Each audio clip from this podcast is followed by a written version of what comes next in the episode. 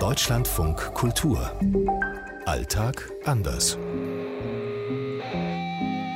In Istanbul ist es jetzt 8.40 Uhr. 7.40 Uhr in Johannesburg. In Los Angeles 22.40 Uhr. 7.40 Uhr in Stockholm. Hier in Singapur ist es jetzt 13.40 Uhr. Heute FKK. Also ganz ehrlich, ich bin jetzt schon seit dem vergangenen Jahrhundert in Südafrika immer wieder unterwegs.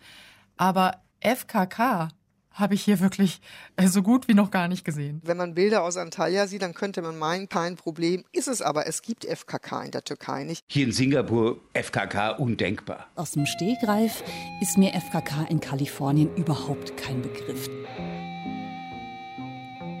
so Nacktbadestrände ausgeschrieben. Die gibt es vereinzelt, aber so eine verbreitete FKK-Szene, dass eine Frau oben ohne in der Sonne liegt, ist jetzt auch in Schweden nichts Ungewöhnliches. Aber dass jetzt so eine verbreitete FKK-Kultur hier vonstatten gehen würde, wie vielleicht an Ostseestränden, die gibt es hier tatsächlich nicht.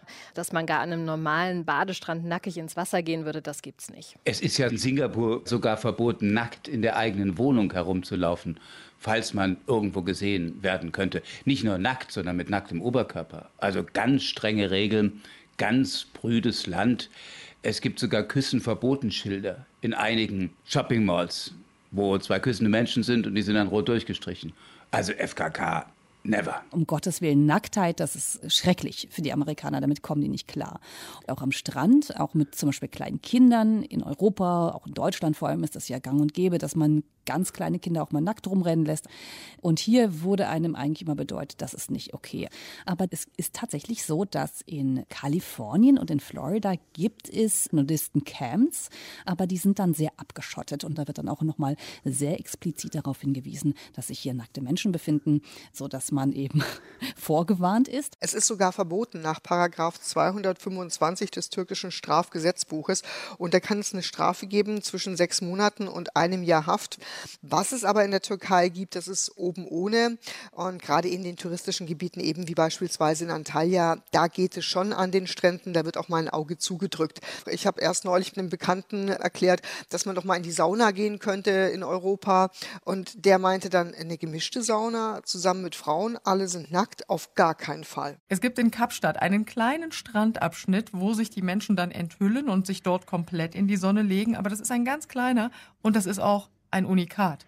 Es gab nach langer Pandemiepause in diesem Jahr zum ersten Mal in Südafrika wieder das Africa Burn Festival. Das ist in der Tankwa Karoo, also in der Halbwüste.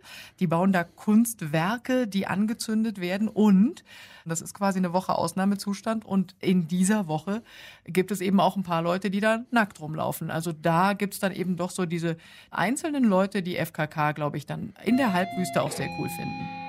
Aus Johannesburg, Jana Gent. Aus Istanbul, Karin Sens. Aus Los Angeles, Katharina Wilhelm. Aus Singapur, Holger Setz. Aus Stockholm, Sophie Donges. Ich glaube, es gibt deshalb auch in Schweden tatsächlich so wenig FKK-Strände, weil es hier ja an jeder Ecke einen See gibt oder irgendwie eine andere Form von Wasser, einen Fluss oder ein Meer, in dem man baden kann. Und das Land ist so dünn besiedelt, ich muss gar nicht zu einem FKK-Strand gehen, um nackt baden zu können. Das kann ich auch überall anders, weil es gibt so viele Badestellen, wo einfach niemand ist.